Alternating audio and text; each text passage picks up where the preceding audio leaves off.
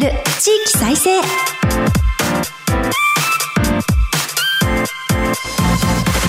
本経済新聞の四国記者が語る地域再生。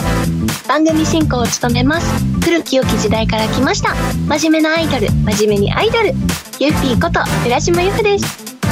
私寺島由布は早稲田大学在学中の2013年からソロアイドルとして活動しています。ゆるキャラ好きとしてゆるキャラグランプリをはじめ各地のキャラクターイベントで MC も担当してきました。どうぞよろしくお願いいたします。今日本経済新聞の電子版では人口減少産業活性化などの課題解決に取り組む地域の姿をデータで読む地域再生という特設サイトから記事を日々発信しています。この番組では日本経済新聞の52支局のネットワークを生かして毎回一つの地域にフォーカス。記者が知る地域の今を伝え地域の魅力も紹介します。日経電子版から地域ニュースもピックアップしてお届けします。さて今日の番組は先週に続いて神奈川県に注目します。番組前半はみなとみらいに集積するエンタメ施設と題してお送りします。また全国各地の地域ニュースを挟んで後半は神奈川の観光スポットについてお届けします。この番組のご感想はハッシュタグ地域再生ラジオでぜひツイートして盛り上げてください。今日も私はサテライトスタジオからお送りしています。この後日経の横浜支局とつないでお送りしますね。どうぞお楽しみに。支局記者が語る地域再生。この番組は日本経済新聞社の提供でお送りします。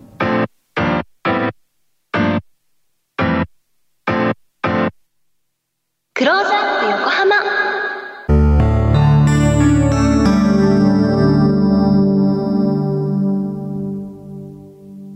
このコーナーでは毎回都道府県リレー担当地域を紹介します。今回は先週に続いて神奈川県横浜支局です。マイクロソフト Teams を利用してお送りします。日本経済新聞横浜支局長池澤健一さんとつながっています。横浜にいらっしゃる池澤さん、今週もよろしくお願いいたします。ユフィさん、今週もよろしくお願いします。よろしくお願いします。まず、みなとみらいに集積するエンタメ施設と題してお話を伺ってまいります。横浜市の整備開発地区横浜みなとみらい21ですが、今年9月に音楽アリーナ K アリーナ横浜が開業する予定です。K アリーナ横浜の特徴を教えてください。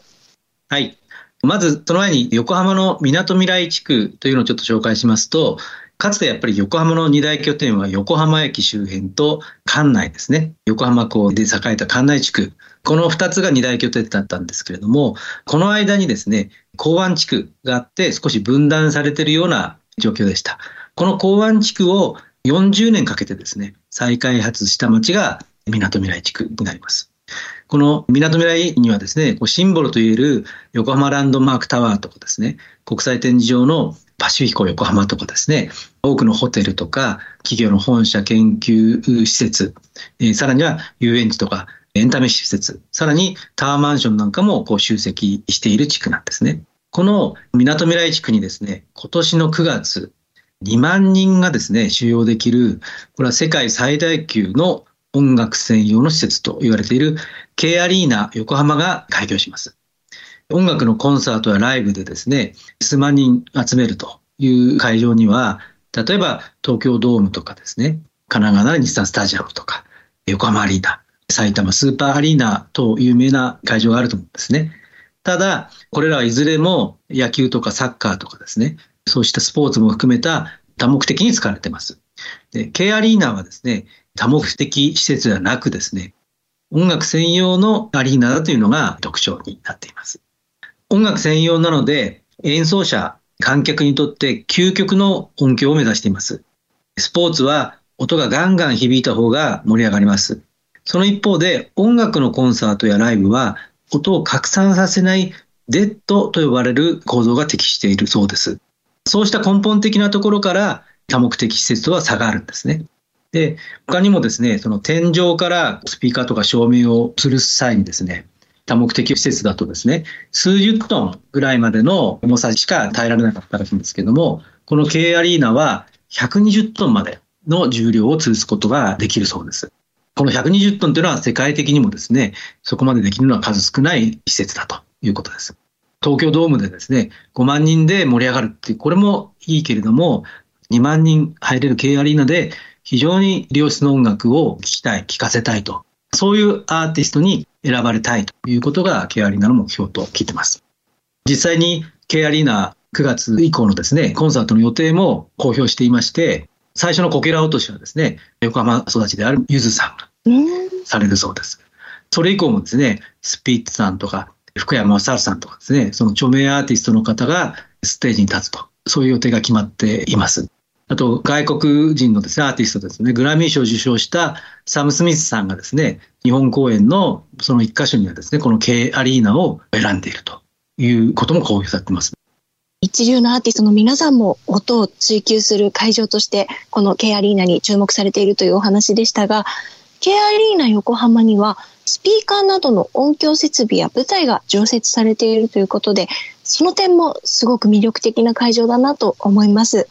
K アリーナはみなとみらい地区のどのあたりにできるんでしょうか？はい。みなとみらい地区というのは結構広い、180ヘクタール以上の広い土地なんですけども、その中でもですね、横浜駅にすごく近いい区画にできます。これ、横浜駅から歩いても10分ほどぐらいで着くことができます。横浜駅っていうのは東京駅とか渋谷駅からもですね、JR 等で20分、25分ぐらいで来ますので、新宿からも30分、羽田空港からも20分ちょっとでですね、着くことができますので、東京方面からケアリーナっていうのはすごくアクセスのいい場所にあります。こういう世界最高水準のですね、音楽専用アリーナがもうすぐ横浜に開業するんですけども、実はですね、まだまだあまり知られてないんじゃないかなというふうに私も横浜にいて感じていまして、これは横浜で取材をしている一人としてはですね、こういういい説できますよということをもっともっと発信していく必要があるなというふうに今考えているところです。今年の9月に開業ということですから、これから K アリーナの存在がより広く知れ渡っていくといいなと、この番組もそのお手伝いができたらいいなと思います。そうですね。K アリーナの開業に合わせて、実はその隣接地にですね、地上26階建てのホテル、ヒルトン横浜も一体となって開業します。これはアリーナの来場客はじめですね、海外からのビジネス客とか観光客とか、インバウンドの需要を見込んで作られております。で、この K アリーナとヒルトンホテルを含むエリアは、ミュージックテラスというふうな一体としてですね、賑わいを目指すことを計画しています。この港未来のですね、新たなスポットとして人気を集める、そういうふうなことも期待されています。遠方から来るお客様や関係者にとっても、ホテルの開業は利便性が高まりますよね。港未来地区はすでに稼働している施設を含めて音楽会場が充実していると聞きます。その背景と狙いを教えてください。はい。ケアリナだけでなくですね、もともと古くからパシフィコ横浜にはですね、国立大ホールというのがありますし、横浜みなとみらいホールっていうふうなですね、ものも開業してまして、クラシックコンサートなどがですね、非常に適した会場がありました。で、さらにです、ここ数年でですね、大体2000人規模のライブができるですね、KT ゼップ横浜とかですね、これは1万2000人が収容できる、これも音楽専用アリーナなんですけども、ピアアリーナ MM というのもオープンしてます。大会場だけじゃなくですね、ビルボードライブ横浜、これは300人規模のライブハウスなんですけども、これもここ数年でオープンしましてですね、非常に個性的な音楽会場がこの港未来の周辺に揃ってきました。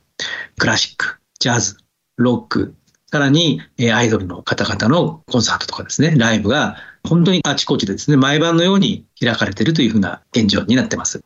で、ここの新型コロナウイルスの影響で、その音楽のライブとかですね、コンサート、公演中止とか、収容人数の制限とかですね、非常に大きな影響を受けました。コロナ前の水準に回復するのはまだまだ道半ばだというふうに思うんですけれども、さらにね、ネットでのライブ配信とか、そういうふうな新しい楽しみ方っていうのも出てきました。その一方でやっぱりそのアーティストと観客がリアルに集まってですね、行うコンサートとかライブの価値というのは見直されていると思うので、非常に期待ができるんじゃないかなというふうに考えています。私もコロナ禍を経て、今、ライブ活動が再開できるようになって、その楽しみをかみしめているところです。横浜の会場にもたくさん出演できるように頑張りたいと思います。ぜひおいでください。ありがとうございます。えー、そして横浜というと、やはりおしゃれなジャズのイメージもありますが、いかがでしょう？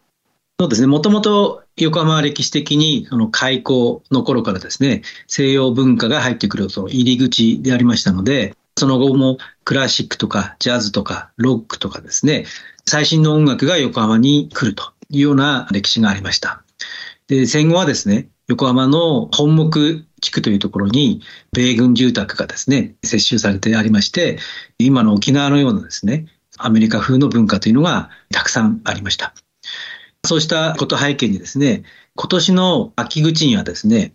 昭和の初期、90年前に創業した伝説のジャズ喫茶ちぐさというのがあって、今ちょっと休止中だったんですけども、これがこの秋にですね、野毛の町にリニューアルオープンするというふうな動きもあります。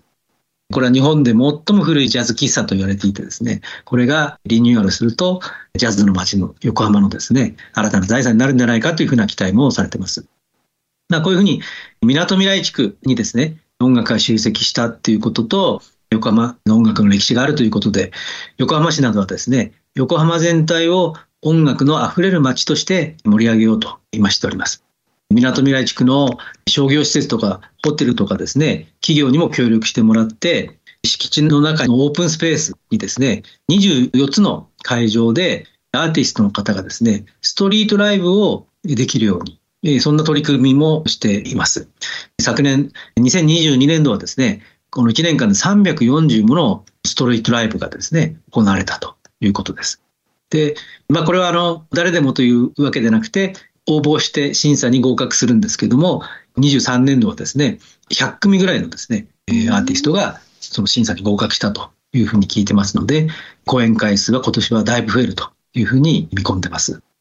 横浜がどんどん音楽で盛り上がっているということがよくわかりました。私もこの港未来地区の音楽会場でライブができたりとか、あとは地元のゆるキャラの皆さんとコラボイベントなんかもできたら嬉しいなと、そういったことも目指していきたいなと思います。このほか、港未来地区の象徴的な施設やエリアがありましたらご紹介いただけますか？はい。音楽施設だけじゃなくていろいろあります。港未来の最大のシンボルと言われているのはですね、横浜ランドマークタワーというのがあるんですね。これは1993年に完成していまして、今年7月が30年となります。これ高さ296メーター、70階建てで、最上階には展望台とかあるんですけども、ホテルとかオフィス、商業施設が入っているような複合ビルになってます。で、このランドマークタワーは2012年にですね、大阪のアベノハルカスに抜かれるまでは、実は20年近く高さ日本一のビルというものでした。で、最近がランドマークタワーに爆発事が起きて、上層階に人が取り残されたと。まあいうね、そんな映画が作られたとかで目にする機会もですね、多くなってきたと思います。まあ、他にもですね、横浜の港町ですので、歴史的建造物の横浜赤レンガ倉庫というのもありまして、これも商業施設としてですね、リニューアルされてます。これもともとは1910年代に建設されて、もう100年前ですね、関東大震災で半壊したんですけども、その後修復。ただ倉庫としてはですね、1989年に一旦廃止されています。でその後、その保存するための改修工事が続いていたんですけども、2002年にはですね、商業施設として蘇って、今はですね、日本の近代化産業遺産にも認定されて、非常にレトロな雰囲気で人気を集めてます。他にもですね、帆船の日本丸メモリアルパークというのもあるんですね。もともとはこれ専用養成するための学校でですね、練習船として作られまして、50年以上世界の海を公開した帆船なんですね。今でも港未来地区にそのままの姿で、現役当時のままの姿で保存されてます。で、これが毎月1回ないし2回ですね、日本丸のすべての方を手作業で広げるっていうふうな日があるんですね。で、これは白い方がはためくとですね、非常に美しい姿になります。で、この方を広げる作業はですね、実は訓練を受けたボランティアの方が参加してるんですね。結構高いマストに登って手作業で広げたりするので、訓練を受けるんですけども、8ヶ月ぐらいにわたってですね、12回以上訓練をした、それだけの熱意のある方がボランティアとして参加してます。他にもたくさんあるんですけども、アンパンマンミュージアムとかですね、あとは自分でオリジナルが作れるですね、カップヌードルのミュージアムとかですね、まあそういうものも港未来地区に集まってます。私も実際に行ったことがある施設の名前がいくつも出て嬉しかったです。赤レンガ倉庫ではアイドルのイベントが行われたこともあって、なるほど。クリスマスに雰囲気のある素敵な場所でライブをさせてもらったりとか、港未来のあたりでは撮影で使わせていただくこともあって、綺麗なエリアが多いので、はい、思い出もいろいろあります。それでは、企業やビジネスの側面で港未来地区の特徴がありましたら教えてください。はい。本来はですね、港未来地区は東京の一極集中を解消するためにですね、企業の本社機能とか、まあそうした受け皿を目指して開発された街です。バブル経済が崩壊したりとかですね、リーマンショックなど、経済環境が厳しい時期が結構続いたんですけども、2009年にですね、日産自動車の本社が港未来に移ってきたのをはじめとしてですね、京浜急行電鉄も本社を移しましたし、本社でないにしても、資生堂さんとか京セラ、村田製作所などがですね、相次いで研究開発拠点を作りました。だから今は先進ビジネスの街という側面も揃ってきました。今後も横浜シンフォステージや複合施設のオープンが予定されているそうですね。港未来地区の進化はどこまで続くのでしょうか？はい。造船所やですね、港湾を再開発した港未来地区は再開発の着工から40年を経て空き地だらけだった186ヘクタールの96%の土地の分譲が終わったという状況です。オフィスやですね、エンタメ施設、住宅整備されて、たくさんの人が訪れる街になりました。ただですね、その港未来地区から歩いて行ける県内にはですね、山下公園ですとか、中華街とかですね、横浜の有数の観光スポットがあります。中華街っていうのは、横浜、神戸、長崎、国内三大中華街と言われていますが、規模としては横浜が最大となっています。500メーター四方のエリアに調べたところですね、中華料理店が200店、中華以外の飲食店も80店、さらには食品の小売店とかですね、それも80店、お土産屋さん、占いのお店なんかも100店以上ずつ集まっています。自然料理、広東料理など、本格的な中華料理店が競合していてですね、最近では肉まんの食べ歩きとかですね、こういうことも人気になってます。まあ、山下公園というのもですね、これは関東大震災の後の復興事業として作られた公園です。今、市民とかですね、観光客の憩いの場になっていて、ベンチからベイブリッジの眺めたりですね、今保存されている大型客船の氷川丸を見学したりもできます。これも同じく関東大震災後に建造されたヨーロッパスタイルのホテルニューグランドというですね、かっこいいホテルも現存していて近くにあってですね、このホテルというのは厚木基地で戦後にアメリカのマッカーサーが降り立った後にですね、最初に泊まったのがこのホテルニューグランドと言われるような名ホテルも近くにあります。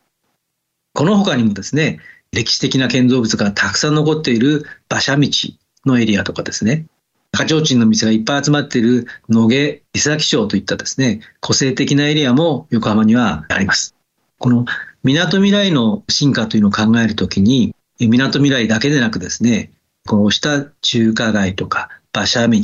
野毛、こういった周辺のエリアと連携していく、それが大事なんじゃないかなというふうに今考えています。港未来を訪れてくれた人がですね、中華街や山下公園にも足を伸ばしていくと。中華街に食事に来た方がですね、港未来へ音楽を聴きに行くと。